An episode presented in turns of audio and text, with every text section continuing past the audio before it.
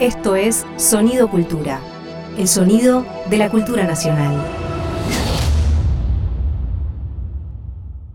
¿Ella está un poco despeinada? Eh, no. ¿Él parece un poco desvelado? Llegan para hacer Un poco sucio con Julia Rosenberg y Javier Trimboli. Nunca más a gusto en el basurero de la historia.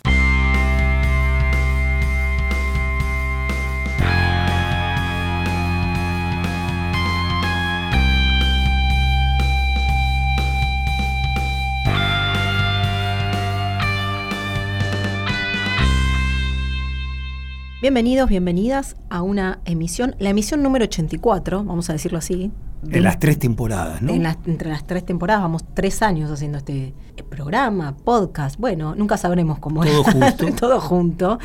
Y estamos con Javier Trimbolis. ¿Cómo estás, Javier? Casi, Juli, un poquito emocionado, te diría. ¿En ¿eh? serio? Sí, porque fueron tres años. De, Y este es el último de este año. es el último de este año, fueron tres años en donde tuvimos la posibilidad de llevar adelante esto, donde lo sostuvimos. No es chiste sostener tres años algo como Wow. esto, ¿no? Es un montón de tiempo. Y, Y- pasó de todo. Y pasó de todo y 84 capítulos, episodios de Un poco sucio, hablando de diferentes temas. ¿No? Creo que hay una, hay como una, un abanico enorme de conversación.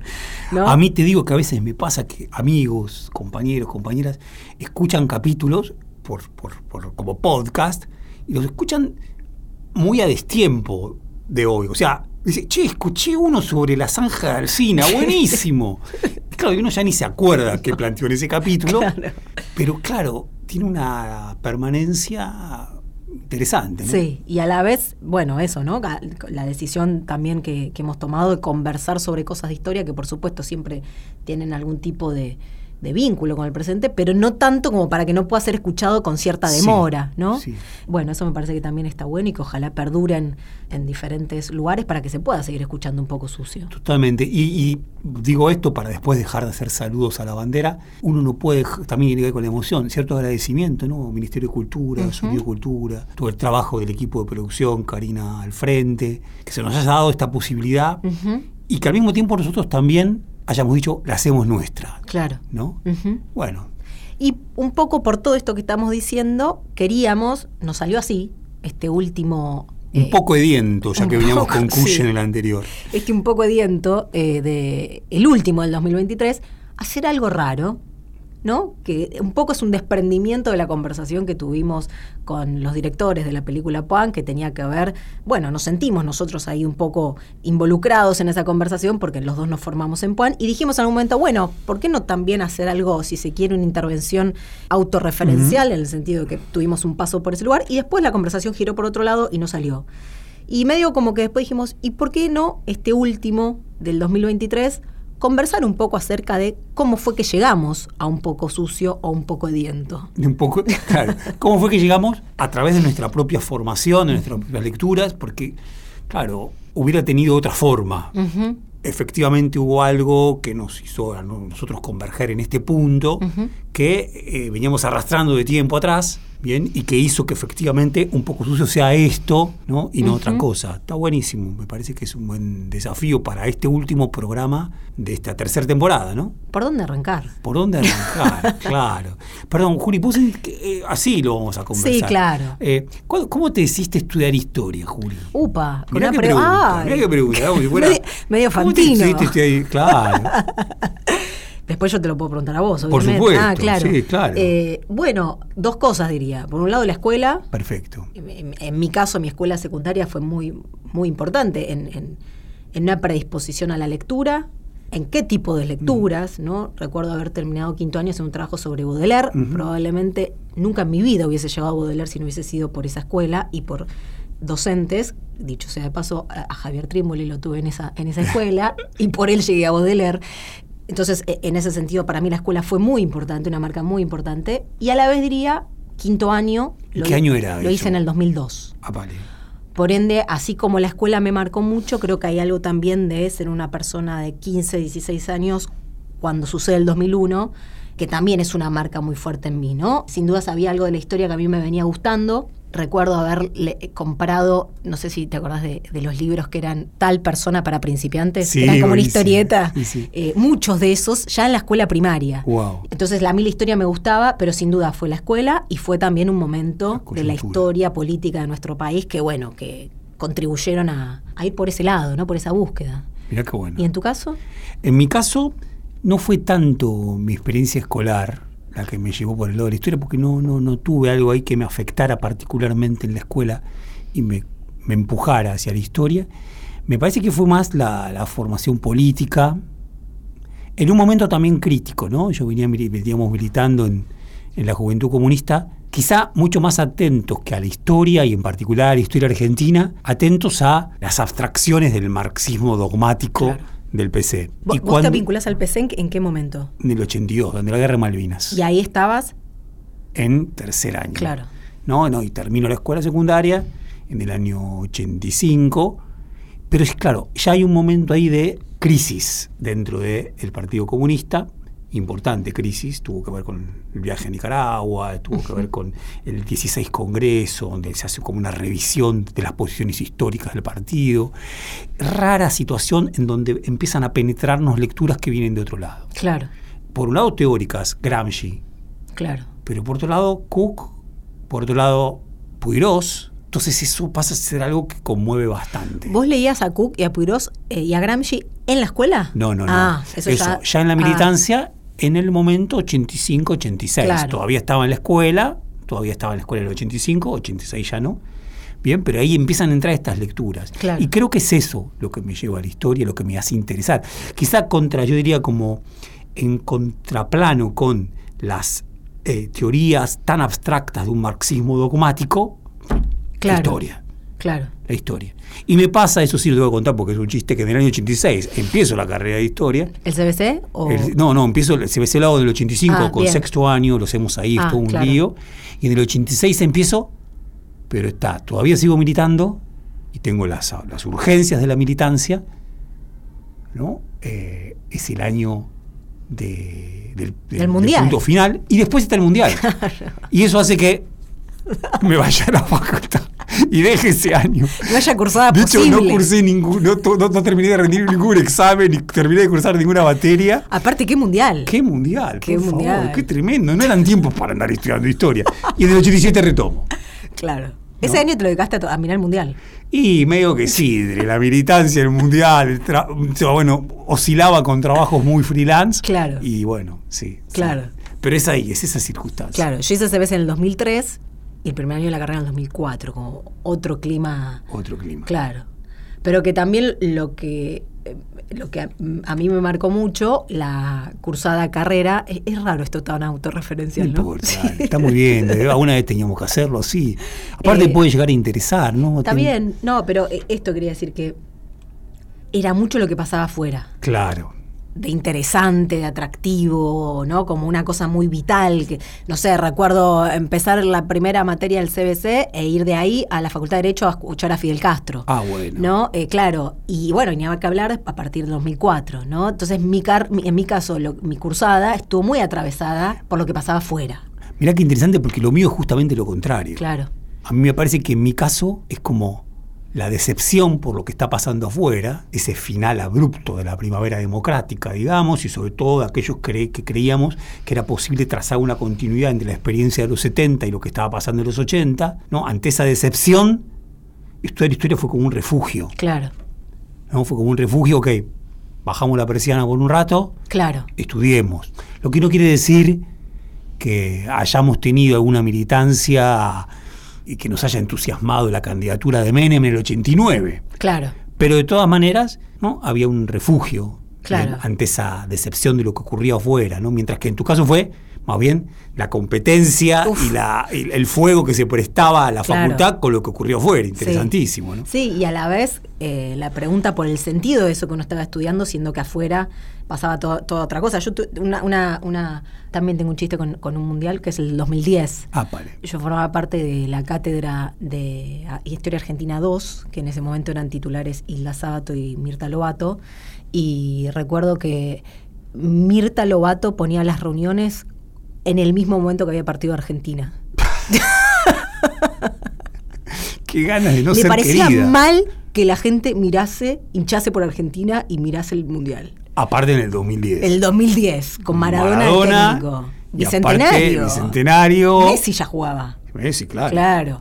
Pero había como una cosa de muy antinacionalista de ella, ¿no? Como de toda esa, es- toda esa camada de eh, Romero, ¿no? Suriano, que veían al nacionalismo como algo ligado al autoritarismo de la dictadura y nada más. Entonces siempre. ¿Y vos ibas a las reuniones? Y en un momento lo planteábamos como discusión con Ya. compañeros. Eh, claro, pero digo, también como esta desconexión entre lo que pasaba afuera y lo que pasaba Y, dentro de la y Julia, ahí te digo una, te hago una pregunta. Porque claro, ni vos ni yo continuamos la carrera académica. ¿no? Tenemos este tupé de hablar de historia tan sueltamente durante 84 episodios, durante tres años, Y que nos banquen. y tenemos título de profesores. A mucha honra. A mucha onda. a mucha honra. Creo yo que un poco sucio fue lo que fue, es lo que es, porque somos profesores. Claro. ¿No? Hay algo de ganas de contar, de comunicar, de ya no en el aula, sino sabiendo que hay muchas que nos escuchan, que nos cuentan después, nos devuelven. Entonces, nada, hay esa voluntad de comunicar, no como periodistas. No, de intercambiar también, ¿no? Intercambiar. Porque tiene el formato de conversación esto, y eso me parece también es algo distinto. ¿Y cómo fue que te decidiste a no hacer la carrera académica? Uh, Claro, porque digo, alguien podría estar escuchando, Julia es una candidata al CONICET. Ya no, no me da la edad ya. Mentira, si tiene menos de 40, menos de Lo- 40 lo- da lo para ser, todavía. lo pude ser. No, es una candidata CONICET. ¿Cómo puede ser que no esté en el CONICET? No, bueno, creo que un poco lo, parte de lo que venimos hablando, ¿no? Retomo un poco para atrás. A mí me pasa que entro a la facultad, primer año de la, de la carrera, en el 2004, y rápidamente, digo, mi formación estuvo también ligada a un momento político histórico que me convocaba y mucho, ¿no? Entonces había lecturas que hacía por la facultad, pero lecturas que también hacía por fuera. Tuve la suerte además de estar ligada a trabajos de gestión del Ministerio de Educación, recuerdo Educación y Memoria, si bien no fui parte constitutiva de ese equipo, estuve ligada y cantidad de lecturas que hicimos en ese trabajo del Ministerio de Educación, fundamentalmente alrededor de los 30 años de- del golpe que se cumplieron en el 2006. Bueno, cantidad de lecturas sobre los 70 que hicimos en ese momento, que claro, yo mientras tanto estaba cursando Antigua, ¿no? Eh, eh, quiero decir, y eran lecturas como muy en paralelo y que parecían no tocarse en ningún momento. Entonces, para mí hubo toda una formación en este otro lado, que era lo que pasaba en el trabajo, en lo que pasaba en, eh, sí, en las reuniones, que, en, revistas, en diferentes lugares que, circulaban por otro lado. Y te diría que no quiero decir que me nutrió más o menos, porque evidentemente ahí hay una trama, ¿no? No, no, no es, no es cuestión de valorizarlo en ese sentido, pero sí que siempre me sentí muy tirada para ese otro lado, que era el trabajo en la gestión, formar parte de un Estado, conversaciones con compañeros y compañeras ligadas a todo eso que estaba pasando, lecturas que se daban en ese otro lugar. Me parece que un poco ese corrimiento hacia ese otro lado Claro. me, me terminó llevando a que, de todas maneras, participé de cátedras, de UASIT y demás, pero siempre me pasaba que había algo de ese otro lugar que me iba tirando más, que me convocaba más eh, Buenísimo. que, lo- que el otro lugar. Porque aparte, en mis años, eran los años de vaca gorda del CONICET. Claro. Estaba la canilla abierta, Había. doctorados. Sí, sí, yo creo que ahí, para, no, un poco sucio, sin duda, tanto en, en vos como en mí, la política estuvo presente desde un vamos, de manera distinta, ¿no? Como algo que acompañó y compitió en tu caso, desde el primer momento, en mi caso casi como una cuestión de refugio momentáneo. También me parece que hay algo de esto de, al no haber hecho carrera académica, no estar atados a temas como especialistas, lo que nos permite tener la, yo diría así, cierta libertad y desparpajo para poder hablar de, de acá para allá, de un montón de cosas. Y la libertad en las lecturas también, ¿no?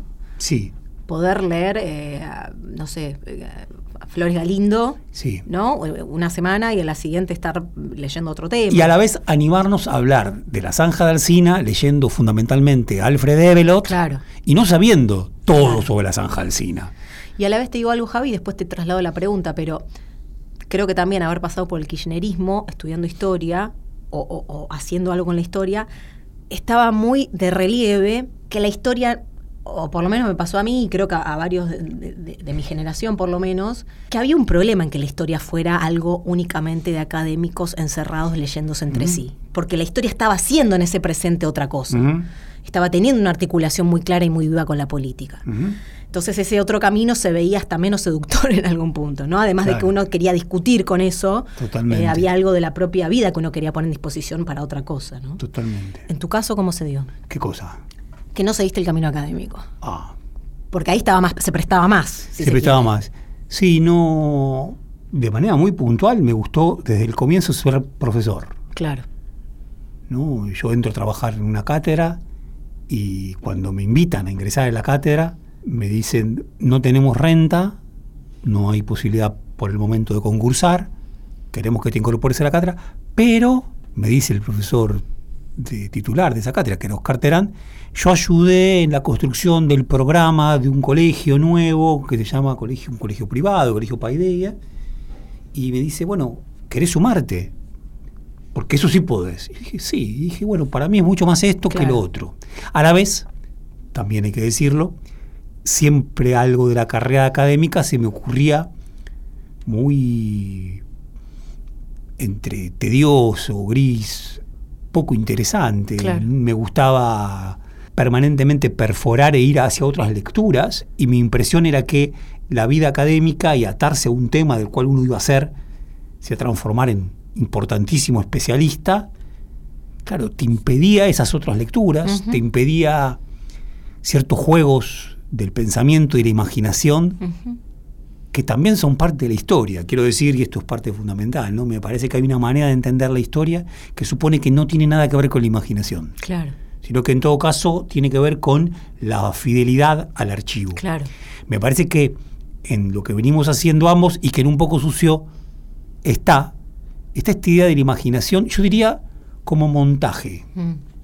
como montaje. Esto de poder, ya que estamos refiriendo al último capítulo que trabajábamos con Kush, decir, ok, podemos hablar de Kush, pero podemos traer a Hudson o podemos traer a César Vallejo y los ponemos en relación y los montamos.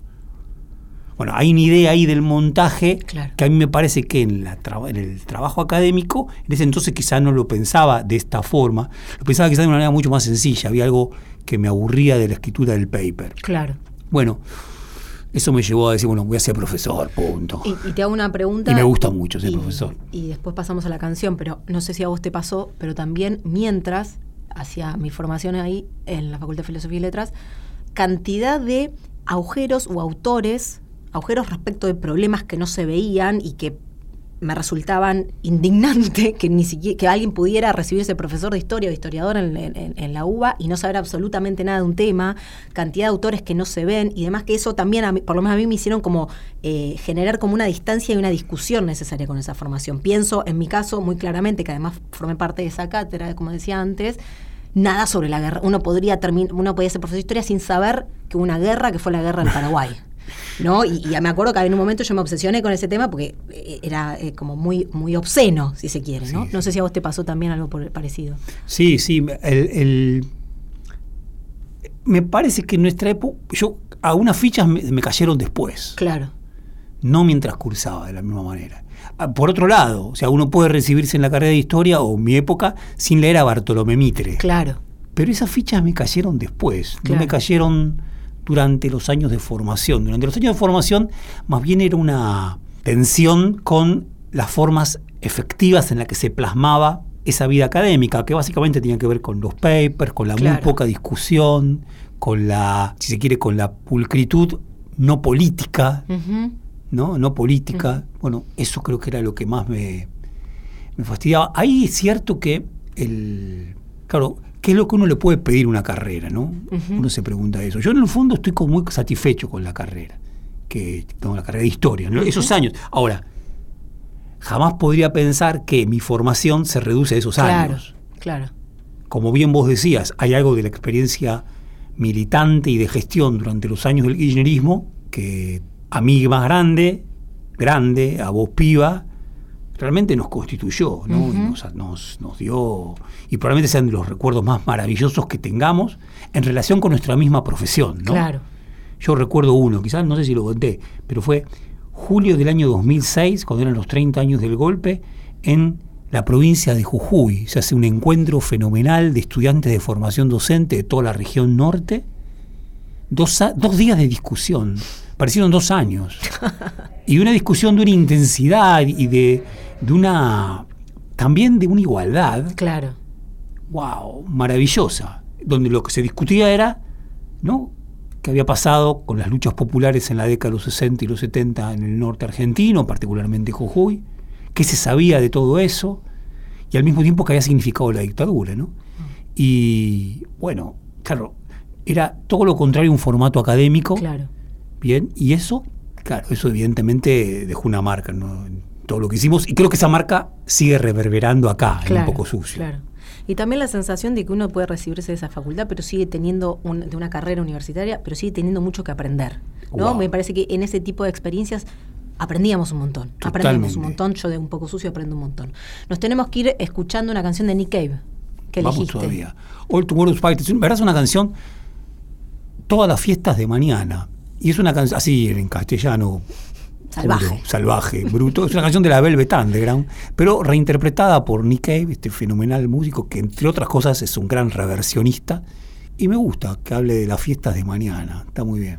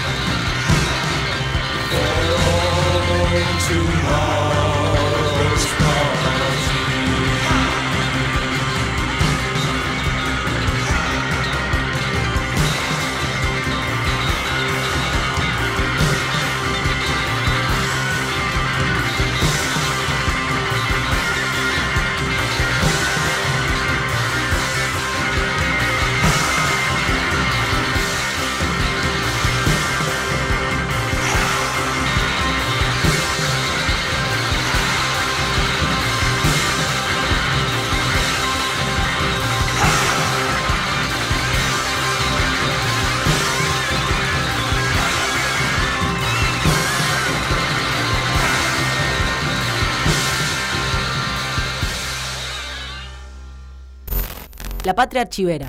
La Patria Archivera. 63, Josami Emilio Marcelo, Diario Norte, eh, Resistencia Chaco. Referente al tema las Malvinas, señor presidente, quiero que objetivamente me conteste como militar. El, el teniente general Galtieri dijo de que la pérdida de la batalla de las Malvinas se debía a un error de cálculo. Meses más tarde se, dia- se da a luz de que también uno de los motivos era eh, por la falta de instrucción en el, grupo de soldados. Al respecto, ¿cree usted que el 2 de abril de 1982 ha sido el momento oportuno para la toma de nuestras Malvinas? Yo no sería consecuente y fiel conmigo mismo si antes de contestarle no le observara algunas cosas. Usted eh, mencionó su condición de soldado y discúlpeme, su condición de soldado lo inhabilita para eh, ejercer su función de periodista mientras sea soldado. Y más lo inhabilita para hacer el tipo de pregunta que le hace al presidente de la Nación. Si algo tenemos que tener claro, todos, todos tenemos que tener claro, yo por supuesto que lo tengo claro porque soy general, es que la democracia es válida como forma de vida. La democracia es válida como forma de vida en la civilidad, en el país. La institución armada no puede ser en sí misma intrínsecamente democrática. La institución armada es piramidal. La institución armada tiene un comandante que manda y subalternos que obedecen. Y esto necesariamente es así. La disciplina es la pieza básica de la institución armada y lo último que debe ser vulnerado. ¿Por qué? Porque en la institución armada, en un momento determinado, se juega justamente la vida o la muerte. En los otros órdenes de la vida nacional se juegan intereses, se juegan apetencias, se juegan una cantidad de cosas. Pero en la institución armada, en un momento determinado, el superior manda al subalterno, y él también va, a morir o no. Y ese momento supremo que está entre la vida y la muerte es se alcanza por acción de mando. Y la acción de mando, uno de los pilares de la acción de mando, es la disciplina. Por eso eh, eh, le digo que eh, yo no sería fiel conmigo mismo si yo simplemente contestara su pregunta sin hacerle esta advertencia previa. Comprendo su juventud, comprendo su entusiasmo, valoro sus inquietudes, pero discúlpeme, su condición de soldado que usted mismo ha mencionado, lo inhibe, usted se la pregunta, usted la hizo, pero me inhibe a mí, como presidente y como general, a contestarle la pregunta. Estamos en la Patria Archivera, estábamos escuchando un, un fragmento de una conferencia de prensa que da Reinaldo Viñone a fines del 82, septiembre del 82, me decía Javi. Se trata de eh, una pieza, un documento que, que está colgado en la página del archivo eh, histórico de Radio y Televisión Argentina. Muy interesante porque está Viñone explicando por qué no responde a la pregunta de Eduardo Josami, soldado Y periodista. y periodista, eh, que le hace una pregunta respecto de si estuvo bien o no, ¿no? El avance sobre, sobre Malvinas. El 2 de abril el del 2 de 82. abril del 82. Además de, de la formulación de Viñone, que es recontra interesante, en todo caso ahora decimos algo más de eso, nos interesó traer esta pieza como, como audio, porque es una pieza que, eh, formó parte de, de ese trabajo que compartimos en, en Canal 7, en RTA, formando este archivo, esta página web donde circulaban estas piezas. Y fue un archivo que trabajamos especialmente porque, porque tenía una característica genial, que es que muchas de estas piezas no estaban digitalizadas, ¿no? Esta recuerdo que, que la digitalizamos, pero que esta, este fragmento, en una conferencia más larga, estaba duplicada, ¿no? Estaba dos veces. Antes de esta vez que escuchamos, que está enterita, eh, la pregunta de Josami y la respuesta de Viñone, estaba entrecortada, ¿no? La pregunta no se llega a terminar y la respuesta de Viñone tampoco. Bueno, y en esta duplicidad de tantas piezas que había ahí en, Canal 7 respecto de su archivo, nos interesó pensarla porque evidentemente hubo ahí una mano que intentó cuidar eh, o borrar esa parte y que después, sin embargo, se preservó. Bueno, alrededor de este tipo de piezas eh, que lejos de ser un archivo pulcro, ya que estábamos con esta Ajá. palabra desde hoy, era un archivo más bien eh, hediondo, en, el, en el mejor sentido de- del que venimos hablando, manchado, contaminado, interrumpido, nos interesó pensar y mucho, ¿no? Claro, tal cual. Sí, el- el, eh, la pieza es fantástica, es fenomenal. Me acuerdo que además nosotros cuando estábamos trabajando ahí en el archivo histórico de RTA y en su página prima, decidimos subir el problema entero. O sea, esta duplicidad. El archivo borrado, el archivo que había querido ser eh, suprimido, ¿bien? Y después esta otra resolución que parecía estar entera. Eh, casi como planteando que formaba parte del archivo el problema en sí mismo. Claro. Bien, el problema en sí mismo, que en parte es el problema de la memoria y yo diría de los puntales sobre lo que se puede sostener una memoria y las decisiones ¿no? que eh, habilitan a que un puntal sea tal y que no se desvanezca, como hubiera pasado si sencillamente esta parte enterita hubiera desaparecido. Algún trabajador del canal habrá dicho, no, no, esto tenemos que mantenerlo, mantengámoslo y que quede. O sea, no, no. Otro dijo, no, esto borrémoslo. Claro. Bueno, esa tensión, esa pelea tan propia de, de nuestra, de nuestra Argentina, de nuestra forma de vivir y de entender la vida pública, estaba bueno. Y además, Juli, totalmente de acuerdo con vos, el trabajo en la televisión pública y en particular en el archivo fue un trabajo, otra marca más, ¿no? En nuestra formación que compartimos. ¿no? Ujú, Sí, y, y a la vez eh, un- una marca, por supuesto, ligada a un momento político, ligada a una gestión, pero me parece ¿no? que también nos llevó mucho a, a- a pensar y a entender y a hacer problemas respecto de estas piezas de nuestro pasado. ¿no? Quiero decir, no sé si uno como usuario de un archivo, ¿no? como un visitante ocasional de un archivo, toma dimensión de lo que significa eh, la posibilidad de construir una memoria dentro del propio Estado, ¿no? Y las dificultades que eso genera, y, y a la vez lo que decías vos, Javi, la decisión de que esos problemas aparezcan y no querer que aparezca la pieza limpia, ¿no? Que, que quizás podría ser tranquilamente la, la opción de un archivista muy eh, técnico correcto. eh, sino que bueno, me parece que e- eso fue otra, otra, otro, mm, otro, otro eslabón en nuestra formación también en ese sentido, ¿no? Porque ahí también tuvo una hubo, me parece, como una problematización y una reflexión respecto de, bueno, casi arqueológico respecto de qué piezas son las que merecen sobrevivir o no, qué piezas son las que constituyen una memoria o no. Digo, teníamos cantidad de horas de programas de eh, automovilismo. Programas de automovilismo. Bueno, eso merece o no la memoria, de, quedar en la memoria de un país cantidad de problemas y preguntas, insisto, que me parece que también eh, hacen a, la, entidad de un historiador, ¿no? de la transmisión de la historia. Bueno, me parece que fue un, eslabón clave en nuestra formación también en ese sentido. Y, y vos sabés que, escuchándote, me dio ganas de poner una palabra que es una palabra con la cual últimamente venimos peleados, pero que fue fundamental en todo ese trabajo que hicimos en el archivo y que también hicimos acá, en un poco sucio, que es la palabra libertad. Quiero decir, eh, en el armado un poco de- del archivo RTA y de la página Prisma, tuvimos una enorme libertad para digitalizar y finalmente publicar en la página cantidad de archivos que a veces no se alineaban exactamente a una línea política. Y esta libertad me parece que sería un error entenderla simplemente como un qué bueno, qué, no, qué- qué- qué buena predisposición que nos permitió trabajar con libertad. No, no, había un problema político. Eh, había una- un momento, una coyuntura política en la que el kirchnerismo ocupaba un lugar central, en, el que, en la que por su manera de relacionarse con el pasado, no estaba obligada en relación con ese pasado a suprimir nada, podía Claro. mostrarlo todo, podía mostrarlo todo, podía decirlo todo, porque no estaba atenida a, a un... No, era tanto probablemente... Era tanto el presente, era tanto lo que se estaba construyendo, era tanto lo que se había construido ya en esos años, porque esto fue sobre el final de la gestión kirchnerista, que por lo tanto estábamos liberados de peso para cercenar archivos. No teníamos que... No, nada de eso. Aún siendo parte de una gestión.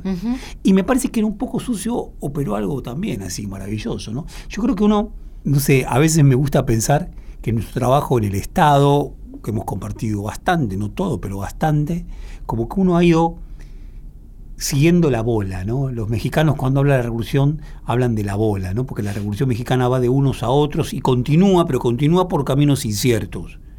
En este caso me parece que uno puede encontrar como derivas de libertad al interior del Estado, muy interesantes, en donde uno puede una y otra vez ir abriéndolas ¿no? y permitiéndose explorar en ellas. Bueno, nos pasó lo mismo en un poco sucio. En ningún momento dijimos, ¿por qué no un tema? ¿Por qué nadie se nos dijo absolutamente nada respecto de abordajes que hicimos que quizás podían haber sido, haber molestado alguna susceptibilidad, alguna sensibilidad política, y en lo más mínimo, ¿no? Lo cual también me parece que habla de dos cosas, ¿no? De un momento político ¿no? Que, que, que, que, efectivamente desde el Estado se crea que hay un valor en la historia para, como relevante para disputar en ese presente, ¿no? Y, me parece que eso, insisto, habla, no, sé si una experiencia así se podría haber dado en otro momento político, y también del Estado, ¿no? De la posibilidad de construir desde el Estado eh, lugares de esta libertad y lugares donde nuestro pasado cobra un sentido político también, ¿no? Eh, nos vamos de esta patria archivera. Bueno. Estás escuchando un contenido del Ministerio de Cultura. Seguimos en este un poco sucio, un poco raro. Eh, es el último de la tercera temporada. Es el número 84. ¿Qué será el número 84 en la quiniela, no? ¿Qué será? ¿Qué será? ¿Qué será? No sabemos. Lo vamos a buscar. Habría que buscar. A ver si hay que hay que apostar. Conversando un poco de nuestra formación, para tratar también de pensar otras cosas, obviamente. Y quería preguntarte, Javi, porque hablábamos antes de, los años en los que vos cursaste la facultad y, claro, los, los, de los primeros 2000 es, es, me parece ya una carrera muy otra, ¿no? De, en Puan, en la UBA. Porque vos hablas como una especie de refugio esa carrera y esa formación, ¿no? Respecto de lo que estaba sucediendo afuera. Bueno, ¿por dónde te enganchaste? Mencionaste a Oscar Terán, esa cátedra de la que participaste, pero ¿qué otros profesores, profesoras, lecturas fueron las que Claro. con las que te sentiste más tomado, digamos, que recuerdes, ¿no? Sí, no, no. El, Bueno, para mí fue muy importante la lectura del Perindongui, eso es evidente, en la facultad, porque creo que por fuera de la facultad no hubiera llegado nunca el Perindongui, claro. ¿no? Y porque hay otras lecturas que para mí quizás son más importantes, por supuesto, que, el propio Alperín, que vinieron por fuera, ¿no?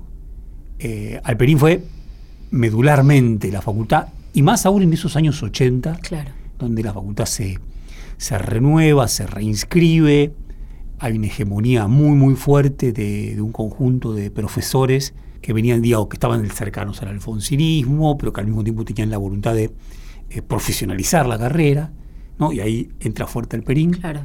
Como después sí recuerdo, bueno, la fascinación por la historia argentina es muy grande, y además, claro, yo venía con esas lecturas que eran mucho más políticas y que mantuve y mantengo, de hecho, una de las cátedras en las que doy clase en la Facultad de Humanidades de La Plata es sobre el pensamiento nacional y donde se aborda, entre otras cosas, a, a y a Jorge Abelardo Ramos. Claro, pero en ese entonces esas no eran lecturas universitarias, claro, lo más mínimo. Claro. Bien. Pero vos hiciste. Entonces eran lecturas que de alguna manera complementaban, competían, discutían, pero que yo no las veía en una. No me, no me, no me generó ningún tipo de, de fastidio que conviviera el Perindongui con esas lecturas previas ya realizadas. Bien. Sí, después recuerdo bien, o sea, me encantó haber cursado América con, el profesor Enrique Tandeter, también con sus pesares, ¿no? Yo había venido, porque claro, eh, me acuerdo que en uno de los primeros exámenes que eran domiciliarios, yo intenté realizar un ensayo muy pretencioso, wow, y recibí un bochornoso 6. No recuerdo, pero me parece que estábamos leyendo a Bachtel, a Stern y el Taquion Goy, y no sé, y era pensar todo ese momento primero de la, de la conquista. Y, yo venía influido por otras lecturas y claro, quise hacer un ensayo. Que claro, que el ensayo es probablemente lo que está expulsado de la facultad. Claro. Y bueno, esas tensiones, no obstante, a uno lo, formaban, porque después efectivamente sabía que era hora de atenerse mucho más a los textos para después sí quizá, si te quedaba resto, que ese es el problema, cuando es muy coercitiva esa impugnación de una escritura otra, finalmente cuando terminas la carrera ya no te quedan ganas para nada. Claro. Bueno, si te quedan ganas después podés explorar por ese lado. Bueno, pero recuerdo lo de la cátedra de Enrique Tandeter muy bien. También lo de Burgúa, Historia Moderna. Claro. La recuerdo uh, bien. Claro. ¿no? Haber leído El queso y los gusanos de Carlo Guillo, la historia de Menocchio, wow, fascinante. Y también algunas materias de otras cátedras. Yo, yo, cursé la literatura argentina 1 de David Viñas. Ojo, ¿Lo también. Te, a Viñas de.? Lo tuve a Viñas de profesor titular. Pero también yo tenía mis, discusiones ahí. Era un Viñas muy muy, principios de los 90, muy de la izquierda, Claro. eh, clásica en un punto. Y bueno, había algo de eso que a mí me, me- me fastidiaba. Claro. Me interesaba más probablemente algunas de las lecturas que hacía Oscar Terán, Claro. más que estas otras. Bien, pero sin embargo, me interesaba y mucho, ¿no? Claro. Así que bueno, por ahí. Yo recuerdo a Terán eh, docente, creo que yo lo llegué a tener en, en- en alguno de sus últimos dictados, como muy buen docente. Excelente, ¿no? Y, y- y en el manejo de, de- de los silencios incluso, ¿no? Como que había algo de, de la exposición, no solamente de buen docente en cuanto al contenido, sino en su, en su despliegue, digamos. despliegue. Claro. Yo lo que recuerdo es que, bueno, fumaba en clase. Ah, cuando yo estaba ya no, no se Ah, podía. bueno, cuando yo fumaba. Y claro, las pausas muchas veces las marcaba la pitada. Y era genial porque generaba como una suerte de suspenso. Oscar Terán, como el gran referente de lo que se llama historia de las ideas en la Argentina, ¿no? que la Claro. cátedra era pensamiento argentino latinoamericano.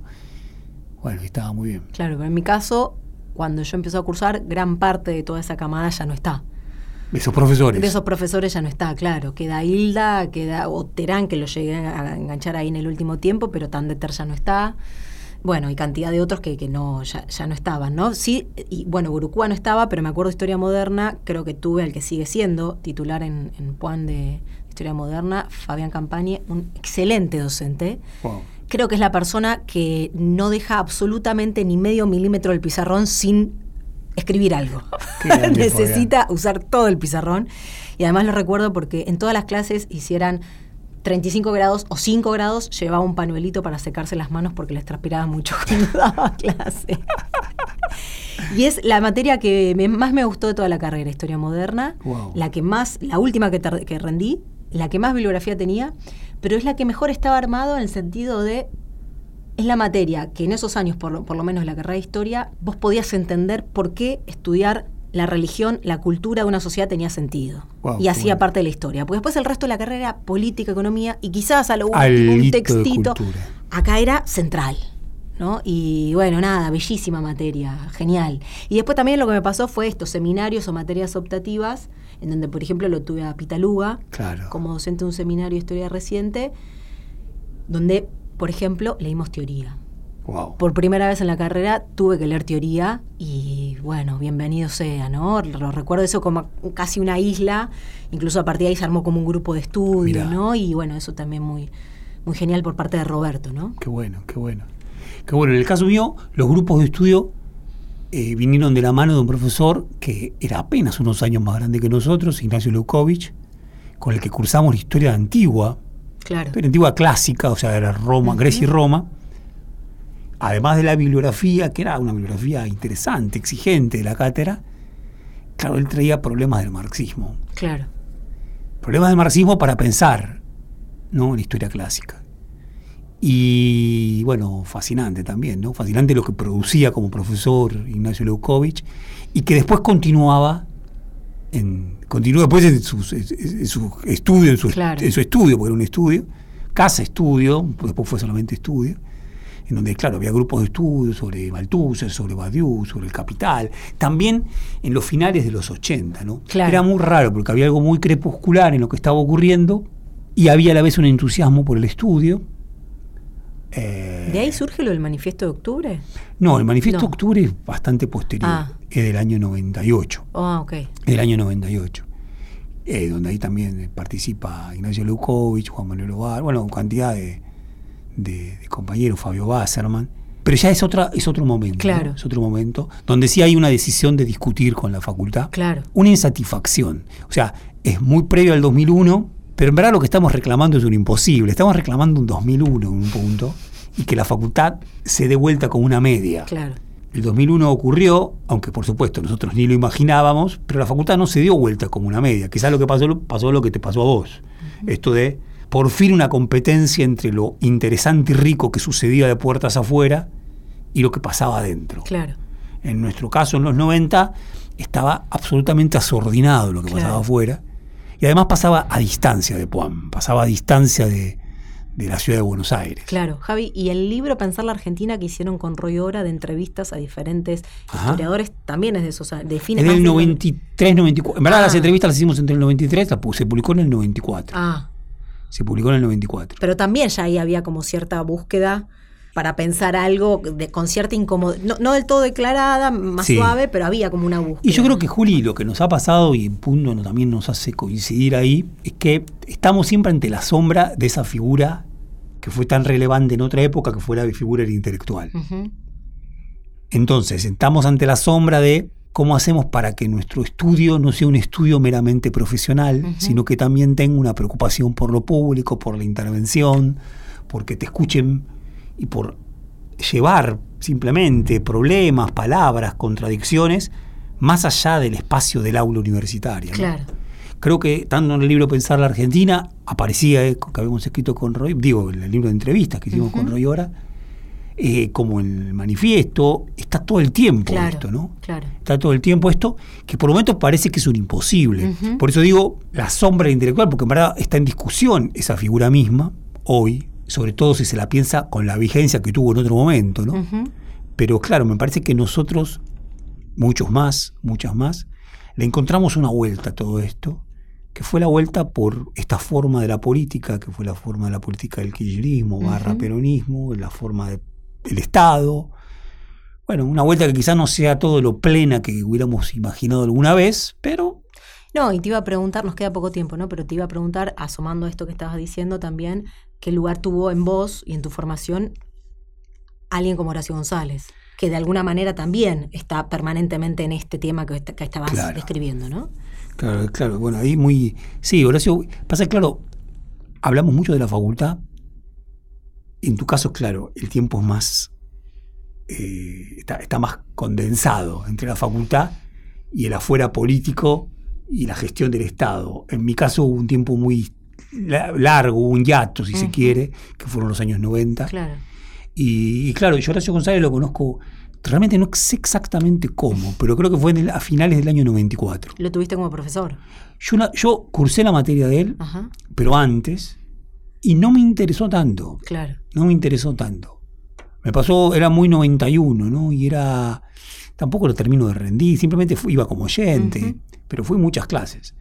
Y no me terminaba de convencer, quizá porque estaba yo con más, más ganas de una formación más estricta. Claro. Pero después sí lo conozco, año 94, él produciendo un trabajo para ATE, que era un, un, un libro que se llamaba Las multitudes argentinas, una cosa por el estilo, y no sé por qué dieron conmigo, quizás haya sido por María Pía López, por Guillermo Con, a quienes estaba conociendo en ese momento también, que yo estaba trabajando sobre Ramos Mejía y justamente Claro. sobre las multitudes argentinas, entonces colaboré con eso. Claro. Pero claro, sin duda para mí fue, sin haberlo tenido en el aula o habiendo tenido en su momento en el aula una relación más bien distante, para mí después fue como un descubrimiento. Claro. La- la- el, el profesor para mí fue él, ¿no? Wow. Bueno, nos hemos quedado sin tiempo. Bueno, pero estaba bien. Un poco, un poco melancólico este. ¿Sí? poco- ¿Salió melancólico? No sé si Yo creo que no. No sé Yo si creo que no porque El día está medio Es melancólico. el día, claro, sí. El día, Pero ¿no? cuando la gente escuche esto va a ser otro día. Ahí está, eso le importa. Entonces saldrá el sol. Está saliendo el sol, como dice Piti. Y además, bueno, esto, ¿no? Un poco sucio de alguna manera fue una forma de, de dirimir con todos estos problemas que Tal venimos cual. contando, así que no, no es pesimista. de encontrarles una vía de Nos dice- resolución. escúchame, nos dice Karina Arellano lo siguiente. Por favor. El número 84 en la timba es la iglesia. La iglesia. Ah, mamá mía. En Mirá. numerología este número representa trabajo duro, dedicación, excelentes habilidades de organización y talento. Mamá mía. mamá mía. Acá nos quedamos, en el 84 por lo menos por este año. Bien, bien. Queremos agradecer Agradecer. muchísimo a Karina Arellano, a Lucía de Genaro en primer lugar, a Blas Espejo también en primer lugar, eh, al Tridente ese en primerísimo lugar, a Cristian de Yudiche y también, como decías vos, Javi, antes, Ministerio de Cultura, Sonido Cultura, a todos los trabajadores y trabajadoras que de alguna manera eh, formaron parte de esto. Estamos contentos. Estamos muy contentos ¿No? con esto, tal cual. Y bueno, ojalá en algún momento esto pueda continuar. Bien, y para poner en un nombre de una colega, profesora, a la cantidad, son muchos, de amigos, profesores, compañeros, compañeras que nos escuchan, ¿sí? poner el nombre de Virginia Aranda, bien, a ella la, la saludamos especialmente desde un poco sucio, bien, pero en su nombre a todos ellos, todas ellas. Y en nombre de ella, a todos. Ahí estamos. Un abrazo muy grande. Nos vamos escuchando. El- Ah, el- por favor. Me gustaría que venga Karina a presentar esta canción. Esto está en el comienzo de todo. Nos vamos escuchando Sucio y Desprolijo de Papo. Por supuesto que el nombre, un poco sucio, viene de ahí. Papos Blues, año 1973, 50 años se cumplen y viene desde ahí. Exactamente. Un poco sucio. Y casi que fue como nuestro secreto. Develado. Develado, porque tuvo todo el tiempo y sin embargo, bueno, acá está. Sucio y desprolijo.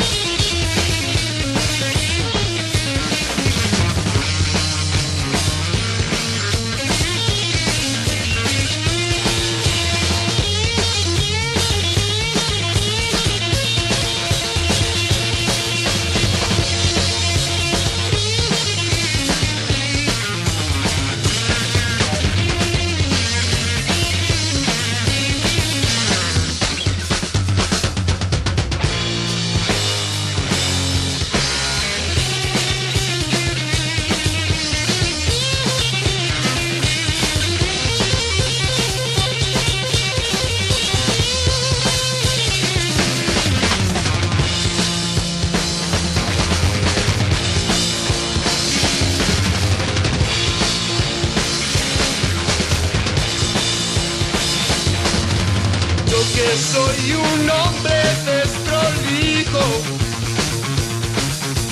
No tengo conflictos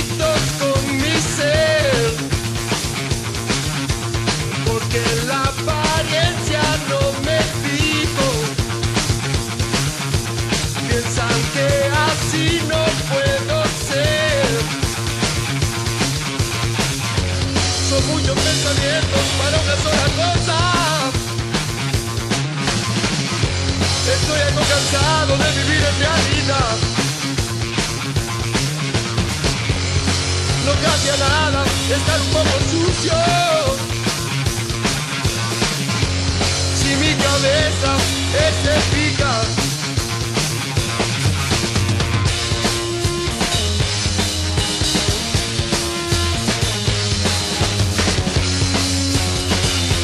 Es eficaz.